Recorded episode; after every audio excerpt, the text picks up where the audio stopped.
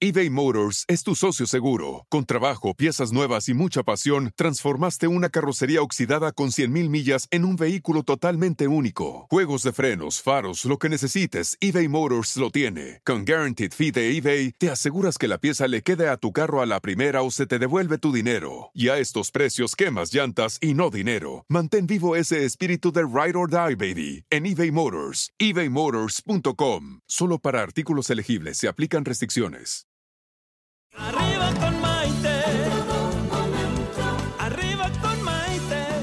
Programa que te ayuda a vivir feliz y a plenitud.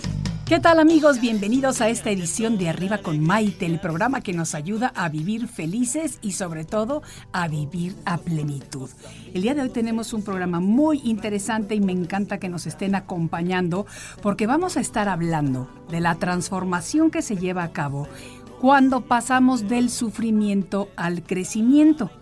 Invariablemente, en algún momento de nuestras vidas, todos, absolutamente todos, somos tocados por situaciones difíciles o peligrosas, situaciones que alteran de alguna manera nuestro curso de vida.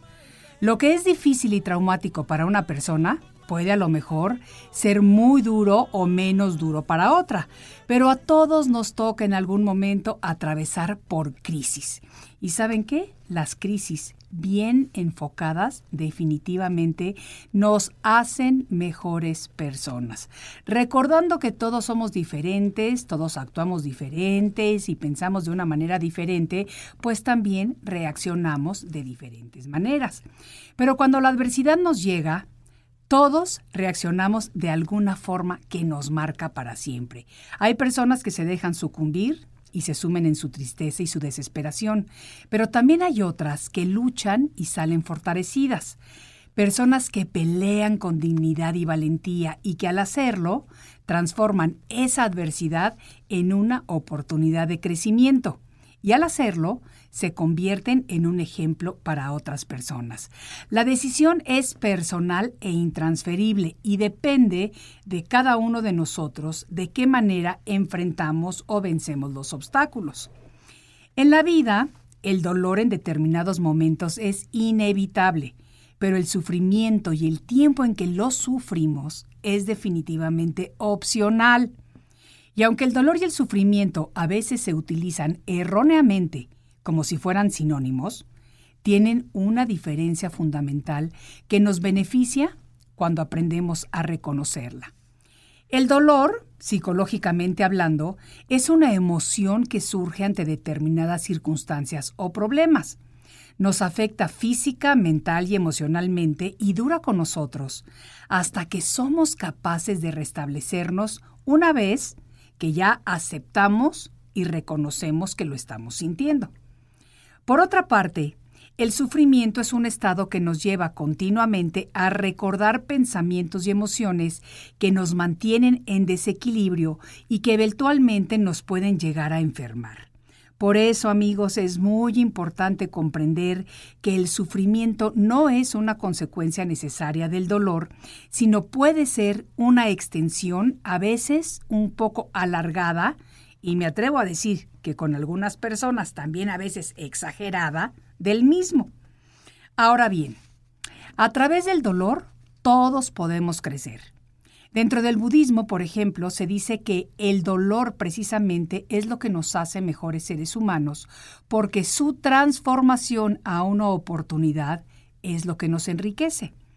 El crecimiento postraumático ocurre cuando la persona acepta lo que le ha sucedido y entonces comienza a reconstruir sus creencias. Estas nuevas creencias, mediante el proceso de reconstrucción, comienzan a promover la resiliencia, es decir, nos ayudan a descubrir fortalezas y características propias que a lo mejor antes ni siquiera sabíamos que las teníamos dentro de nosotros. Ahí es cuando digo yo que despertamos a esa guerrera o a ese guerrero que todos tenemos dentro y entonces aprendemos a transformar la adversidad en una oportunidad de crecimiento. Y eso es precisamente lo que mi invitada del día de hoy ha hecho con su vida, a raíz de un suceso durísimo que le tocó atravesar al haber sido secuestrada hace algunos años aquí en la Ciudad de México. un relato de crecimiento y transformación que nos narra en su libro que está titulado Del crecimiento al sufrimiento. Así que vamos a tener un programa muy interesante el día de hoy con la psicóloga Shelamit Gruber, quien ya se encuentra en el estudio lista para enriquecernos con su conocimiento. Le doy la bienvenida, como todos los días, a mis amigos de mis redes sociales que me encanta que me sigan y que se conecten conmigo, porque Estamos en Maite Prida Facebook, arriba con Maite Facebook, Instagram Maite Prida y los podcasts todos los días en mi canal de YouTube Maite Prida. Así que no se vayan porque tenemos un programa muy interesante y regreso enseguida. Estás escuchando Arriba con Maite. Enseguida volvemos.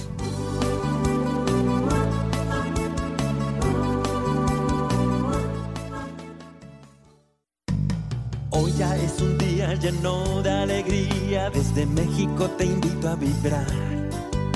Con estos consejos, amigos e ilusiones que en tu radio y web podrás encontrar. Es el momento de estar contigo, de conocernos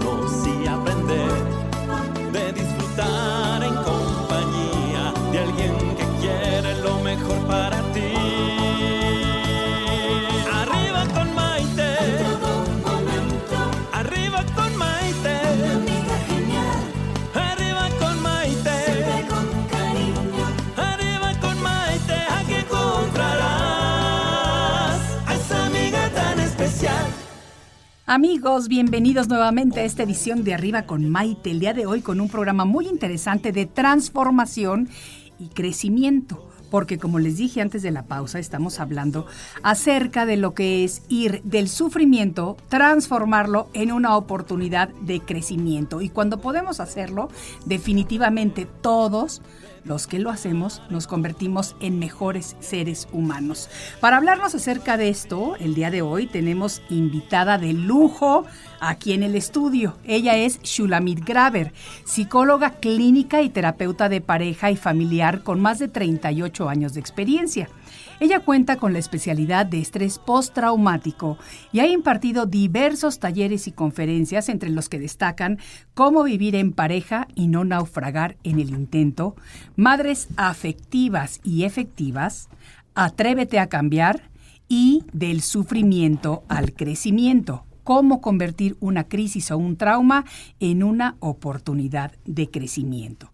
A partir de una dura experiencia personal, escribió el valiente libro testimonial Agonía en la incertidumbre, experiencia de un secuestro, en donde la fuerza, la inteligencia y la apasionada escritura permiten al lector acceder a una lección de vida. Comprometida con la idea de que las personas pueden resignificar sus vivencias, tiene la firme convicción de que no es lo que te pasa en la vida lo que te define, sino lo que haces con lo que te pasa. Así que vamos a darle un aplauso de bienvenida a nuestra invitada el día de hoy, Shulamit Graver, amigos. Padrísimo, así me gusta ese ambiente. Que todos estemos aquí compartiendo porque vamos a tener una charla súper interesante. Shulamit, bienvenida. me Muchas encanta gracias, que estés Maite. con nosotros. Muchas gracias. Efectivamente, cuando pasamos por crisis o por situaciones difíciles, o nos volvemos víctimas o nos volvemos guerreros. No hay de otra. Sí, o te sume la experiencia o te levanta más fortalecida y un poco esa es la apuesta con la que llevo trabajando desde mi experiencia. Claro. Que nada ni nadie puede agotar tu realidad. Tú siempre tienes que ser más que lo que viviste. Vamos a empezar por el principio. Tú escribes, eh, leí tu libro, me encantó, es un libro de una lectura súper fácil, amigos, eh, que de hecho ahorita que estuve malita fue el primero, el segundo libro que estuve leyendo y, y- y realmente es muy ameno. Eh, tú empiezas, sales a caminar una mañana a correr, a hacer tu ejercicio, que no ibas a salir. Algo en tu interior te decía que en ese momento no salieras, ¿de acuerdo? Exactamente. Pero saliste. Pero salí Como le hacemos todos, Sí. 50 veces al día, en muchas cosas cuando no escuchamos. sin conectarnos con nosotros. Exactamente. Entonces, sales, Voy a correr una de la tarde un domingo y me secuestran. ¿Qué sientes? ¿Qué empiezas a sentir en ese Terrible, momento? dije, esto no puede ser mi vida, esto, es, esto no me puede estar sucediendo a mí. pero poco a poco me di cuenta que era mi realidad y que sí me estaba sucediendo y que Claro. tenía que entender que estaba yo ahí. Claro. Claro que muy pronto y ese mismo día supe que había sido un error, Sí, Peor. porque también lo pones en el libro, cuando Peor. te enteras que se confundieron. que se confundieron peor porque decía yo, bueno, entonces déjenme salir, yo sobrevivo, me echo a correr. Pues no, ya tenía que ser como cualquier secuestro. Sí, Y habiendo sido psicóloga en aquel entonces por 25 años y habiendo trabajado toda mi vida con familias y en terapia de pareja, dije, pues tendré que hacer lo que sé hacer, y es tener curiosidad. sí. Curiosidad por dónde estoy, con quién estoy y usar mis herramientas terapéuticas dentro de lo posible para ver si en algo puedo negociar mi libertad. Y fíjate que es muy interesante lo que dices, porque por ejemplo, tú ya tienes o tenías en ese momento esta educación psicológica. En el libro tú describes cómo cuando empiezas a interactuar con el jefe, cuando empiezas a interactuar con el que te cuidaba en el cuarto, aplicas de alguna manera tus conocimientos psicológicos. Sí. Nosotros como lectores, sin tener estudios de psicología, podemos sacar algo maravilloso de eso y es simplemente utilizar el sentido común, Exactamente, justo eso te iba a decir. utilizar el sentido común y crear una conexión humana con estas personas que son realmente deshumanizadas. Sí, pero sabes que ahora entiendo tantas cosas que no entendí antes. Sí te conectas. Sí, El conectarte es una herramienta de sobrevivencia. De ahí el famoso término del síndrome de Estocolmo, que ahora lo entiendo. Claro. La conexión sí es una herramienta de sobrevivencia, porque cuando tú te logras conectar y entender que el otro podrá tener muchas cosas deshumanizantes, como tú dices, pero Sí. yo pensaba para mis adentros, algo de humano tiene. Y, y me vino una imagen en ese momento y dije, a ver, llegó un carro con ocho seres humanos. Sí. No llegó una nave espacial exacto. con 10 extraterrestres. Exacto. Entonces, tenemos sangre en las venas, los mismos órganos, algo tengo que poder hacer. Y ahí la historia fue interesante porque cuando él supo que yo soy psicóloga, hizo un comentario el jefe como que no me gustan las psicólogas o Sí. me dan miedo, una- un comentario así. Y yo le dije, bueno, aprovechemos el tiempo a conversar. Y para mí fue muy interesante y distractor poder conversar con alguien porque me dio una genuina curiosidad desde la conexión de qué se necesita para dedicarse a eso. Porque además tú mencionas que también él tenía, o ahí en la casa había, libros de psicología.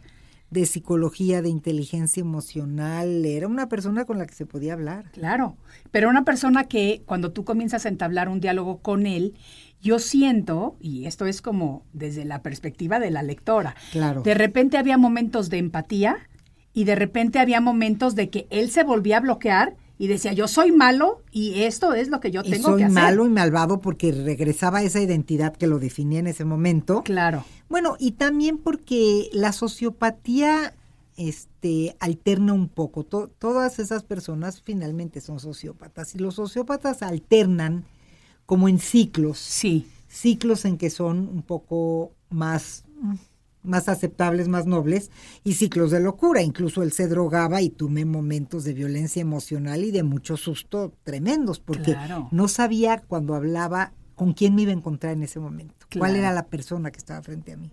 ¿Por qué no definimos un poquito qué es un sociópata? Porque eh, viviendo en un país en donde tenemos desafortunadamente muchos de estos problemas de secuestro, y te lo digo, yo acabo de regresarme a vivir a México después de 38 años viviendo en Estados Unidos. Yo soy nueva en México. Para mí todas las noticias que llegaban a Estados Unidos de mi México, el lugar donde yo había nacido y del que me había ido de adolescente, Qué fuerte. eran de secuestros, habían secuestrado a la tía, al primo, al hermano, al amigo, a la sobrina, eh, unos con finales felices afortunadamente como el tuyo, pero muchísimos con finales infelices. O sea, tú también tienes mucha suerte de que que lo mencionas ahí cuando le quieren mandar uno de tus dedos a tu marido. ¿Cuántos miles de secuestros sí han sido de mandar? No nada más dedos, ya no encontrar a la persona viva. Definitivo. Entonces, tiene que haber personas realmente muy malas o sociópatas. La verdad, sí, y la sociopatía es precisamente ese extremo de personalidad que no tiene, que no tiene misericordia, que no tiene em, que no tiene esta conexión empática con lo que es la nobleza, con lo que es lo afectivo, con... Es, es como si no tuvieran culpa, como si pudieran hacer cualquier cosa y no les diera culpa. Sí. ¿no? sí. Ahora, es curioso porque se hizo una investigación recientemente si había algo genético y se vio que había una alteración en el lóbulo frontal de todas aquellas personas que se investigó en una muestra Sí. y entonces los sociópatas tenían eso en común. O sea que hasta cierto punto, y no por ju- justificar desde luego, Sí. puede ser parte heredado, parte. Parte, pero ¿qué crees? ¿Qué? Este investigador le dio curiosidad de hacerse el mismo estudio él y él tenía la misma alteración. Entonces dijo, no, no, no, yo me voy a ir a África, a los campos, a donde está la gente libre, bailando, cantando, ahí no hay sociópatas. Claro. Y, y al azar también hizo lo mismo y encontró a varios con la misma muestra. O sea que a lo mejor no siempre se altera. Es que aquí lo O no siempre interesante de- del resultado de su estudio es Sí. lo que hoy tanto se dice. Es la combinación de la genética y tu vida Sí, y tu medio ambiente. sí, Así como hoy se dice que tu estilo de vida sí, puede cambiar tu genética. sí. Y es- son cosas muy novedosas. Entonces, esa persona que está en África bailando en la selva feliz, no tuvo la historia o la vida que tuvo esta persona con la que yo estuve ahí. Claro. Entonces, finalmente, hoy creo que tenemos que tender más, en vez de etiquetar o buscar la razón exacta de por qué somos así, es esta combinación. ¿Cómo vivimos? ¿Cuál es nuestro estilo de vida? sí, Y, y ahí está la combinación para que se prenda un gen o no. es- efectivamente, efectivamente. Lo mismo sucede con las enfermedades. Hoy se sabe que una madre enferma de lo que quieras, de cáncer, diabetes, heredan los hijos el mismo gen, se hacen el mismo estudio. A uno le da y a dos no. Claro. Por, Eh, por porcentajes, por la teoría, por la ciencia y por tantas investigaciones que se están Por llevando su a estilo cabo. de vida. Absolutamente. Por su estilo de Y- vida. Y porque también las emociones juegan un papel muy importante, Muy importante. En, en- en todo esto de las yo me enfermedades. preguntaba si este hombre que me contó su historia, que no se las vamos a contar para que la lean en el libro, pero Claro. si este hombre que me contó Claro. su historia hubiera tenido otra historia, Sí. ¿habría hecho lo mismo? Pues fíjate que yo muchas veces me cuestiono esto porque desafortunadamente he estado en contacto con varias amistades o parientes que han pasado por un problema muy, si- muy similar al tuyo. Y al, hablar con ellos y al entender eh, lo que están sintiendo en ese momento y la perspectiva que tienen del captor, yo sí me he quedado muchas veces sorprendida de precisamente el síndrome de Estocolmo. ¿Por qué ocurre? ¿Por qué surge? ¿Por qué de repente puedes defender o puedes proteger, entre comillas y subrayado, a una persona que te está privando de tu libertad, que te está aterrorizando y que además está jugando con el dolor y los sentimientos de todos tus seres Sí. queridos, o sea, de toda tu familia, de Definitivo. Y es terrible y es una pregunta buenísima. Pero finalmente yo me hice esa pregunta y en algún lugar que es terrible, agradeces Sí, la sobrevivencia, claro. agradeces salir, bueno, en mi caso, este, emocionalmente con mucha violencia, pero físicamente nada. Y fíjate que desde el principio me dijo, no te van a hacer nada ni nadie te va a tocar. Y una de las cosas que pongo en mi libro es, le creí y mucha Sí. gente me dice, ¿por qué creíste? Sí. Porque hoy sé que creer es otra forma de sobrevivir. Y además creer te ayuda. Te ayuda porque te está dando una esperanza y esa esperanza es la que te estuvo manteniendo. A mí me aterró y obviamente no vamos a dar partes del libro que no debamos de dar porque queremos que todo el mundo lo lea porque está muy interesante el libro, pero me aterró cuando te metías a bañar. Sí. Yo creo que yo no podría hacerlo. Mucha gente Cuando le pedías una rebanada de queso para desayunar y tomates porque estaban durante las celebraciones Sí. judías y era lo que tú querías. Sí. O sea, yo creo que a mí, y yo me ponía en tu lugar como, como lectora, y yo decía, si a mí me hubieran preguntado qué quiero comer, yo creo que le diría lo que sea está bien. O sea, no creo que me No, pero sabes que Maite, yo ahí pensé, increíble lo que la mente es. Lo primero que pensé es, ¿y si me enfermo?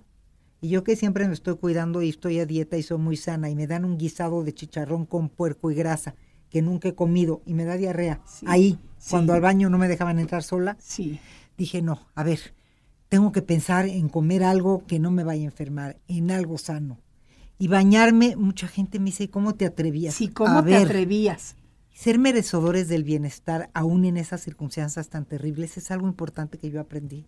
Ah, no, y, y en eso yo estoy de acuerdo contigo. A mí me daría pánico que mientras tú te metes a la regadera, Algo te hagan. absolutamente. Sí, pero se ¿sabes te cuál meta era? uno contigo ¿Sabes ahí, cuál era? Él era mi pregunta, cuál era lo que yo me decía. ¿Y tú crees que hay mucha diferencia cuando estaba yo abajo, se- con mis pants y mi top que me agarraron corriendo? ¿Tú crees que ahí no me podían hacer nada? Sí. O sea, yo me pregunté, ¿cuál Sí. es la diferencia? Sí. Si me quieren hacer algo, estoy en sus manos. Pero fíjate que eso demuestra un cierto nivel de madurez y que yo creo que también tiene que ver con tus estudios psicológicos, porque eh, inconscientemente tendemos a pensar que porque estamos vestidas estamos más protegidas, Sí. aunque es exactamente lo Sí. mismo, pero es como cuando te asustas porque oyes un ruido en la noche en tu casa y te tapas la cabeza con la sábana, la sábana no te va a proteger porque no es algo antibalas. Es muy ¿me buen ejemplo, pero es, Sí. es como esta cosa de, de- de me- mental me que protejo. tenemos, exacto. Pero imagínate la, la sudoración, los olores, todo lo que pasa en momentos de tanta crisis. Yo cuando me bañaba, me caía el agua, decía,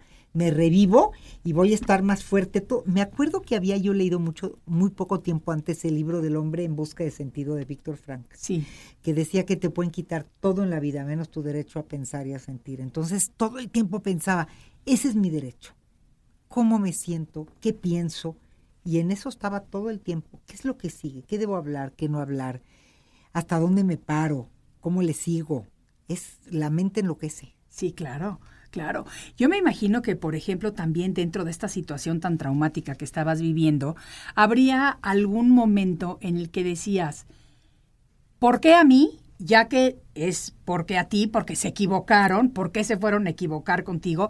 Pero a la vez decías, qué bueno que se equivocaron conmigo y no con alguno de mis hijos.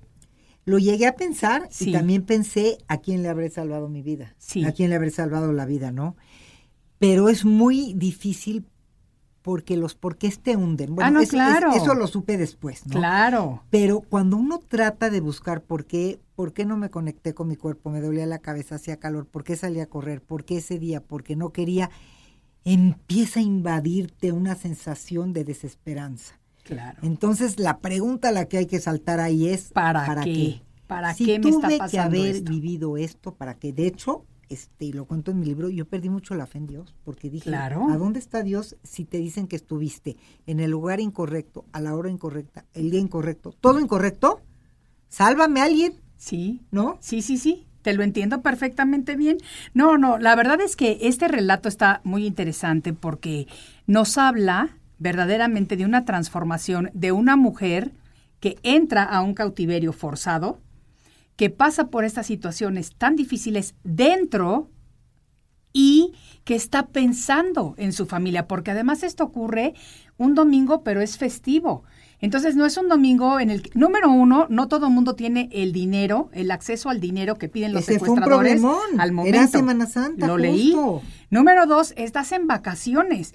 Tú puedes hablarle y pedirle a cierta cantidad de amigos que te echen la mano, que te ayuden, pero si los bancos están cerrados, no hay manera de juntar esa cantidad de dinero, sea la que sea. Claro, claro. Entonces tienes el estrés de que estás tú adentro, el estrés que sabes que está viviendo tu marido, tus papás que estaban ahí en medio de todo esto, tus hijos, incluyendo el que tenías de viaje viviendo fuera, etcétera, etcétera. Entonces me parece que es una situación verdaderamente que no se la deseamos absolutamente a nadie. Pero el yo tema tampoco. está muy interesante, Shulamit, me encanta. Vamos a estar hablando del crecimiento, digo, perdón, del sufrimiento al crecimiento por medio del aprendizaje de esta situación, que en este caso particular es un secuestro. Así que no se vayan amigos porque está bien interesante el programa. Soy Maite Prida y esto es Arriba con Maite. Ya volvemos.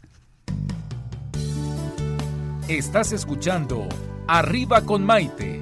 Enseguida volvemos.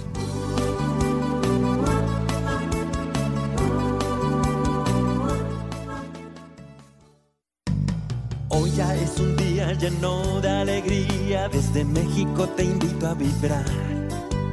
Con estos consejos, amigos e ilusiones que en tu radio y web podrás encontrar. Es el momento de estar contigo, de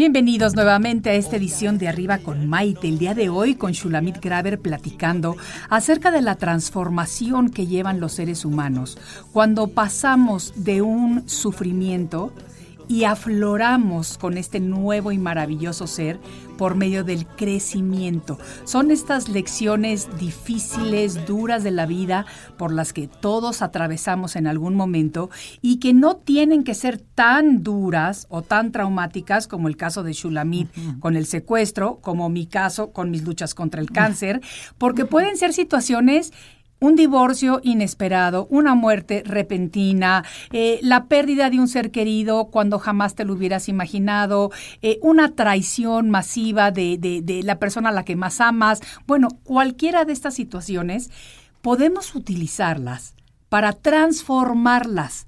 Y cuando transformas esa adversidad en una oportunidad, invariablemente sales fortalecido, sales como una mejor persona y desde mi punto de vista, tomándolo de la manera correcta, estas experiencias son aquellos llamados del universo, como digo yo, para alinearnos con nuestra misión de vida. ¿Estás de acuerdo con esto? Porque yo creo que así es. Totalmente de acuerdo. Y me parece que además de que son un llamado, son momentos en que tenemos que reflexionar a partir de hoy quién soy. Exacto. Porque fíjate que estas experiencias, y me encanta lo que dices, porque mucha gente me ha preguntado si esto es solo para traumas. Y yo les digo, no. No hay dolores universales ni significados comunales. Yo aprecio, respeto el dolor de cada quien. Y cada quien, un despido laboral, una crisis existencial, una separación, lo que sea, que vivas y te duela, tienes que hacer algo con eso. Sí. Absolutamente. No tiene que ser traumático, pero son oportunidades de transformarnos. ¿Sí? Y de pensar, si esto que me pasó me resquebraja mi, mi, identidad, porque nos, sí, sí tocamos fondo. Claro. Nos cuestionamos quiénes somos. Absolutamente. Digo, yo te estoy conociendo y no sabía de tu enfermedad, pero te hacen tocar fondo estas cosas. Claro. Y dices, ¿quién soy? Y a partir de quién soy, tengo la oportunidad de elegir quién quiero ser. Absolutamente. ¿Cómo me reconstruyo? Absolutamente. Entonces, yo digo que hay pocas veces en la vida que te reparten las cartas de tu vida, pero tú tienes que hacer la jugada. Exacto. Y esa sí es nuestra responsabilidad. Por eso cito en mi libro que nos pueden pasar muchas cosas, pero elaborar, procesar y resignificar lo que vivimos sí es responsabilidad de nosotros. Absolutamente. De nadie más. Absolutamente. Y la gente que se queda en un lugar de es que esto me define porque me pasó. Sí. ¿Sabes qué hago cuando vienen a mi consultorio? Tengo un montón de sillas y le digo, te pido un favor, elige otra silla párate de donde estás, elige otro, otro otra silla. Ponte otro papelito. Siéntate en otro lugar y volvemos a empezar a platicar, porque el lugar de víctima no le sirve a nadie. Claro. Claro, y desafortunadamente yo pienso que todavía vivimos en una sociedad que aunque levemente estamos con la, por medio de la apertura de conciencia que estamos llevando a cabo a nivel global, estamos logrando quitar un poquito ese papel de la victimización. A la mujer se nos ha enseñado a ser víctimas, porque si eres víctima, más te van a querer, más control vas a tener, más manipulación vas a poder tener con los hijos, porque, ay, pobrecita de mí. Entonces, más te van a papachar. Absolutamente. Pero ¿sabes qué en general, qué conclusión saqué después de mi vivencia? Cuando nos pasa algo así, de pronto nos volvemos portadores de historias fascinantes. Sí. Yo me acuerdo que el primer mes me decían mis hijos, estás en tu mes de popularidad, todo el mundo quería verme, y todo el mundo quería invitarme, y todo el mundo quería escuchar mi historia, y la cuentas, la cuentas, pero tienes que poner un límite. Claro. No te puedes quedar ahí, porque entonces eso te define. Absolutamente. Y tú eres más que eso. Absolutamente. Yo soy más que una mujer secuestrada. Claro. ¿No? Tú eres más que una mujer que vivió una enfermedad. Absolutamente. Pero mucha gente se queda ahí. Sí. Y le gusta quedarse ahí. Por eso, porque es fascinante. Ahí es en donde entra el proceso, que también tú lo mencionas y que es muy importante, de buscar ayuda profesional. Porque no siempre Nada más porque queremos que las cosas se diluyan, se van a diluir. Tenemos que enfrentar lo que estamos sintiendo. Los sentimientos son verdaderamente para sentirse. Y tienes que llegar y tocar lo más bajo, donde ya más bajo no se pueda, para poder empezar a subir. Cierto. Y mucha gente tiene pánico de tocar lo más bajo y más pánico de volver a subir. Definitivamente, definitivamente me gusta que, que, que tú haces mucho hincapié en que es muy importante para poder comenzar a vivir de nuevo tu nueva vida, tu nueva etapa, tocar fondo, aceptarlo, pasar por tu proceso completo de duelo y surgir. Sí, porque si no elaboras la experiencia, ¿qué le pasa a la gente? Te dicen, ya, estás viva, ya dale la vuelta, ya no hables, ya dale carpetazo. ¿Sabes por qué te dicen eso? Por el miedo que despierta en ellos tu propia experiencia, como si fuera contagioso. Claro. Porque si a mí me pasó, Sí. le puede pasar a cualquiera. Absolutamente. Si a mí se estaban por error corriendo un domingo a la una de la tarde en una colonia que no se secuestra, quiere decir que cualquiera está expuesto a que lo secuestren. Entonces, ¿qué le pasa a la demás gente? Es como si fuera contagioso el miedo. Sí. Entonces, por eso te dicen, ya no hay que hablar de eso, ya. Y es al revés. Y lo que tú dices terapéuticamente es muy importante, porque en la terapia vamos a traer de nuevo las emociones y vamos a elaborar toda la experiencia. Porque fíjate, Maite, que pasa algo muy curioso. Cuando uno está en una experiencia límite, estamos hechos para sobrevivir. Y nos ponemos, como pones tu celular en modo avión, nos ponemos en modo sobrevivencia. ¿Qué quiere decir eso? Que las emociones se colapsan. No hay momento de estar sintiendo y no, estás, ¿qué sigue? Tengo que sobrevivir. Tú imagínate en el temblor que un rescatista antes de aventarse a salvar a alguien que está en los escombros se pusiera a pensar Si se me cae el techo. o si pesa 100 kilos y no sube, o si su esposa estará de... No, se avienta porque está en modo sobrevivencia. Sí. Y después viene esto popular que dicen, me cayó el 20 de lo que hice. Claro. Me cayó el 20 de cómo fui capaz, Sí. de cómo dije eso. Bueno, eso de me cayó el 20 es cuando las emociones, que no pueden estar congeladas todo el tiempo, empiezan a bajar. Y ese es el momento que entra el famoso estrés postraumático, porque la gente entra en shock, no sabe cómo acomodarlo. De ahí la importancia de pedir ayuda, porque cuando la gente viene a terapia conmigo o viene a una terapia de estrés postraumático con quien elija ir, vamos a ayudarlo a narrar la experiencia dándole la bienvenida a los olores, colores, sabores, pero quien va a dirigir la narración soy yo. Sí. Ya no me lo va a contar como se lo contó a su tía, a su prima, a su hijo, eso ya lo hizo muchas veces. Sí. Yo lo voy a ayudar a procesarla y para procesarla vamos a tratar de narrarla desde otro lugar. Claro. Y ese es el principio, el cerebro procesa a través de la narración. Ok. Lo que no hablamos no se procesa. Y mucha gente se queda en silencio y cree que me- hab- hablar menos es mejor. Ok. Y viene después de 15 años a terapia, me empieza a contar lo que le pasó llorando. Yo estoy pensando, híjole, ahora que le pregunte cuándo fue, me va a decir la semana pasada y le digo, "No, me, me da pena, vamos a trabajar. ¿Cuándo te sucedió? Hace 18 años. Y lo traes guardado como una olla express allá adentro. Y lo cuentas como si fue ayer. Esa, esa para mí es el parámetro de alguien que no ha procesado a lo que ha vivido. Claro. Cuando el contenido emocional lo cuentas idéntico. Sí. Y mira que la vida no se vive con borrador. No lo vamos a borrar. Lo que vivimos, vivimos. Sí. Pero ¿qué hacemos con lo que vivimos? ¿Y en qué momento nos atrevemos a sanarnos? Eso Claro. sí es decisión nuestra. Absolutamente, absolutamente. ¿Tú piensas que hay una mm, Shulamit antes y una Shulamit nueva Sí. a raíz de eso? La verdad, ¿A raíz sí. de tu incidente? Mi vida es antes y después. Muchas cosas cambiaron en mí. ¿Cómo qué? Mira, algo muy interesante. Em, yo era una persona como muy obsesiva y muy trabajadora y muy aplicada, pero posponía muchas cosas porque siempre estaba pensando cuán- cuál es el mejor momento de hacerlo y Sí. cambiaba muchas cosas. Cuando me, me sucedió esto me di cuenta que la vida es como decía Amado Nervo, ¿no? Que el cielo es azul, el mar es salado y la vida es incierta. Y entonces aprendí a ser cada día extraordinario. Difícil que yo posponga algo. Estoy tan consciente de, de- de que tuve una segunda oportunidad Sí. que trato de exotizar lo cotidiano. Creo que este término a mí me fascina. Nos han enseñado a exotizar lo extraordinario. ¿Qué quiere decir? ¿A qué le damos valor?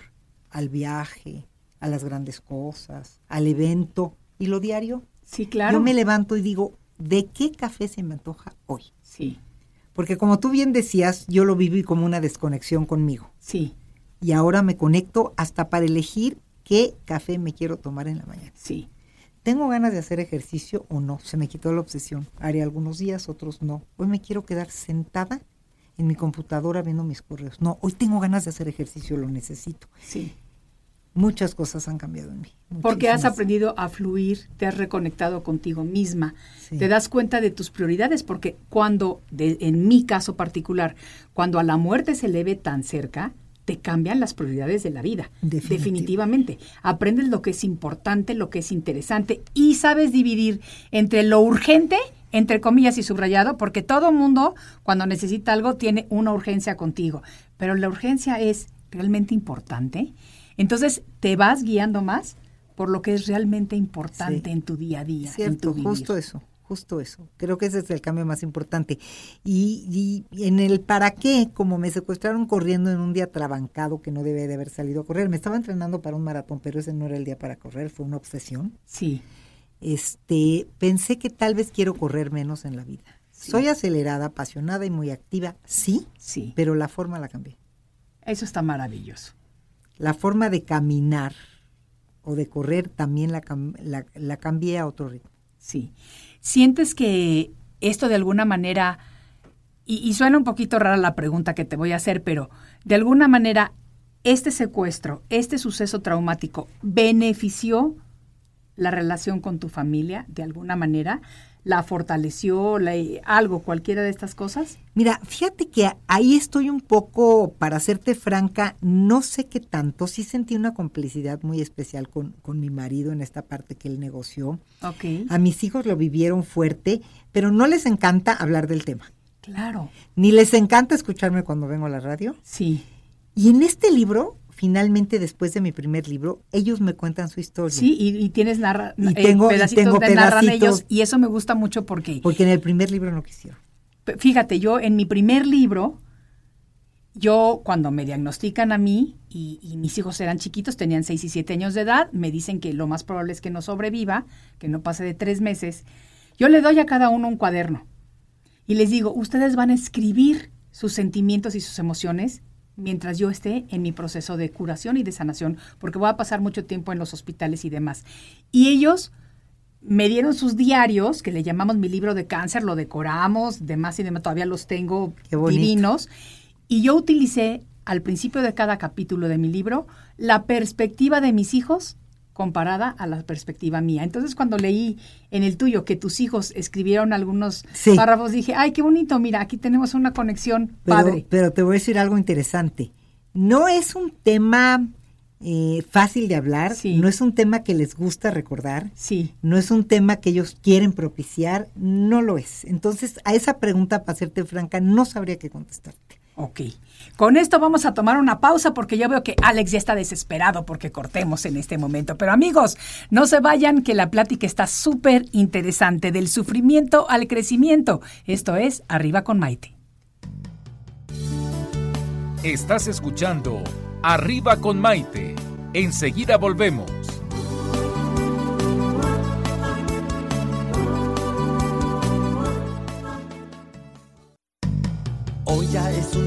Lleno de alegría, desde México te invito a vibrar. Con estos consejos, amigos e ilusiones que en tu radio y web podrás encontrar. Es el momento de estar contigo, de conocernos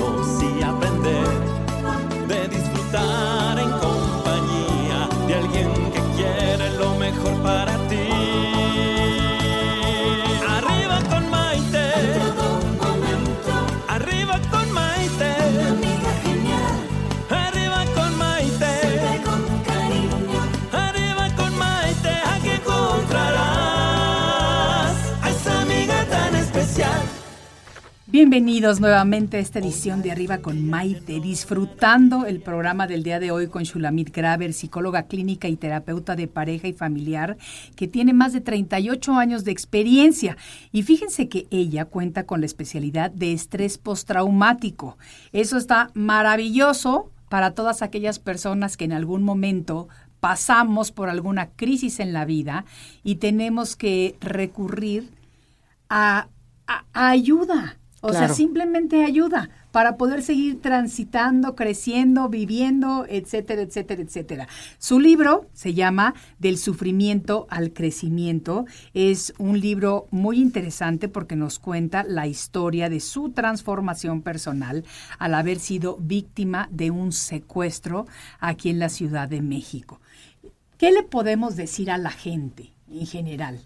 Eh, que en este momento diga, ay, bueno, pero es que eso nunca me va a pasar a mí, es que eso es algo de lo que se ve nada más en la televisión. Eh, ¿Qué? Yo decía eso y me di cuenta que les diría que el tema de la justicia es un mito. Le pasan cosas buenas a la gente mala y cosas malas a la gente buena. No se vayan por ahí. Nadie estamos exentos. Nos puede pasar de todo en esta vida porque esa es la vida. No, no te sabría decir qué es la justicia hoy. Para mí todos somos vulnerables. Entonces yo lo que les diría es, si les pasa algo que ojalá no le pase a nadie de los que nos están escuchando, claro. sí hay formas de sanarnos. Sanarse sí es nuestra responsabilidad. Sí. Y hay forma de pedir ayuda. Y no nos quedemos en un lugar incómodo. Yo estoy impresionada ahora que he estado promoviendo el libro en distintos lugares. ¿Cuánta gente me ha escrito a mis redes? O porque leyó el libro y ha sentido un alivio. Sí. O porque tiene años no habiéndose sanado con alguna experiencia que vivió. ¿Por qué esta cultura de te aguantas? Lo que te pasó, te pasó. Ya Sí. ni modo. Sí, No, sí. no, no se queden con eso. Hagamos algo diferente siempre. Sanémonos. Y tocas un tema muy interesante porque desde tu experiencia como psicóloga, ¿qué recomendarías el periodo de tiempo ideal Mm. para empezar a afrontar el problema? Yo sé que los procesos de duelo varían de persona a persona, Cierto. pero ¿cuándo tenemos que empezar? Mientras más rápido mejor, ¿qué nos indica que estamos listos? ¿Cómo vamos por ahí?